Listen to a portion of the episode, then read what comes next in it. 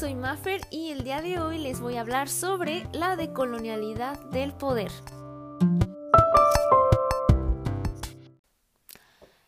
Primero es importante entender qué es colonialidad. Durante la conquista, o mejor dicho, irrupción de América, se impusieron por medio de la violencia y esclavitud jerarquías políticas, sociales, económicas, raciales, de sexo y de género.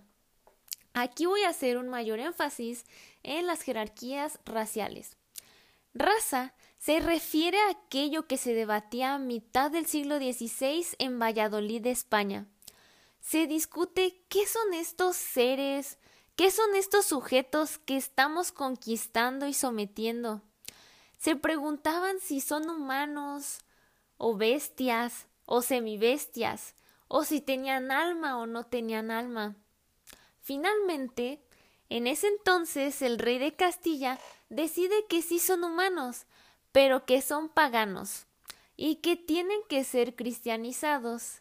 Pero después de medio siglo de esclavitud y dominación de los habitantes de esas tierras, la idea de inferioridad lamentablemente ha penetrado muy fuerte dentro de las prácticas sociales sí fueron admitidos como humanos, pero en el nivel más bajo de humanidad. Y los más afectados son los que en ese momento fueron llamados indios. Y en torno a esta idea de la raza, pues se fueron produciendo nuevas identidades. Aquí quiero mencionar algo que nos comenta Federico Cuxo en su libro Todo lo que necesitas saber sobre ciencia. Es un, es un muy buen libro, 100% recomendado. Él nos dice que hay dos maneras de detectar si la persona que habla sabe o no de ciencias. La primera, que, que confunda clima con tiempo. Y la segunda, que sigue hablando de razas en pleno siglo XXI. Los genetistas expulsaron hace tiempo el concepto de raza del vocabulario ya que es una construcción más social y política que científica. Como escribió la neuróloga italiana Rita Levi Montalcini, solo existe una raza, la humana. El análisis de los ADN humanos ha demostrado que la variabilidad genética en nuestra especie es a veces hasta mayor entre individuos de una misma población que entre personas de otros continentes, el ADN de dos desconocidos es casi de un 99.9% de similitud. O sea, un 99.9% idéntico el ADN de dos desconocidos. Entonces, la idea de la raza es un producto de la historia del poder. Entonces, si alguien sigue usando esa palabra, por favor, ya no lo haga. Y bueno, respecto a todas estas jerarquías eh, que surgieron, eh, estas otorgan el poder al hombre blanco, heterosexual, europeo, cristiano y cisgénero. Este sistema establecido hace 500 años que subordina a las mujeres ante la figura masculina, que clasifica a las personas negras e indígenas como seres humanos de segunda clase por debajo de los blancos, donde predomina el cristianismo y la heteronormatividad, que posiciona a Europa como el epicentro de la ciencia y la tecnología, esto es el eurocentrismo, y coloca a América como la fuente de recursos naturales de la maquinaria capitalista que desencadena la desigualdad socioeconómica y la destrucción del medio ambiente, continúa perpetuándose hoy en día. Ya no padecemos como tal de esta colonialidad, de ningún modelo español ni británico, pero esta idea de colonialidad ha permanecido en el mundo y se ha construido a través de la modernidad colonial. Aquí eh, quiero mencionar a Aníbal Quijano, que es un sociólogo y teórico político peruano. Él nos habla que la decolonialidad del poder es una nueva política de liberación, donde en el Estado se eh, donde en el Estado puedan convivir diversas culturas en igualdad, donde se ejerce el poder no como dominación, sino como voluntad de vida. Y también nos menciona algo sumamente importante, que es el bien vivir. Esta es una expresión de algunas poblaciones indígenas de América Latina y configura una alternativa de vida social que solo puede ser realizada como la descolonialidad del poder. Y aquí, dentro de este tema de la descolonialidad del poder, es importante plantearnos el desarrollo, porque este en un principio fue un discurso aceptado, pero realmente es un concepto que necesitamos analizar más a fondo.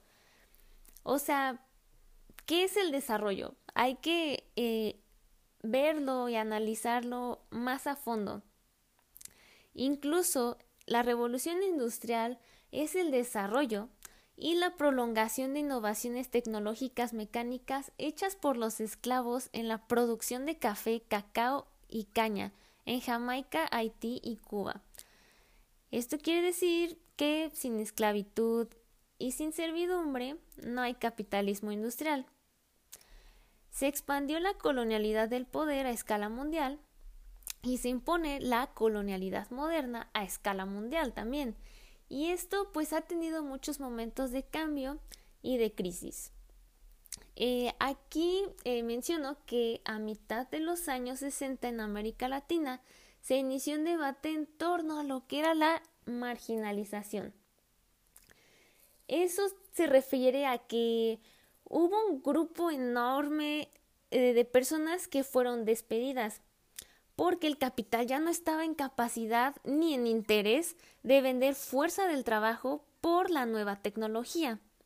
Y la única ocupación que hay es precarización y flexibilización del trabajo. Y por eso la esclavitud y la serviduría se está reexpandiendo en el mundo. Entonces el costo de producción de los objetos es cada vez menor y se busca que la gente consuma más y más para que sus necesidades reales y sus necesidades inventadas sean cubiertas. Todo esto es esclavitud, pero bajo términos capitalistas, y esto existe en todo el mundo. Hay más de 300 millones de esclavos verificados en el mundo, y lamentablemente gran parte de estos esclavos son menores de edad. Y por todas estas razones, por todo lo anterior mencionado, es que ocurre gran parte de las migraciones de los latinos y latinas. Y en general todo esto eh, se impuso globalmente al mundo por medio de lo que llamamos globalización. Entonces es de suma importancia eh, pues replantearnos muchos conceptos tal como lo que es el desarrollo.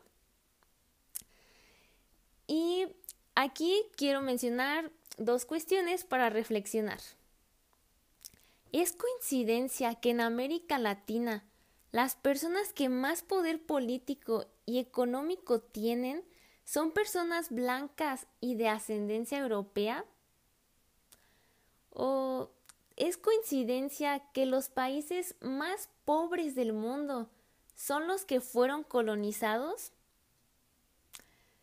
Lo dejo para que ustedes lo reflexionen. está de pensarse. Eh, ¿Será coincidencia o no será coincidencia?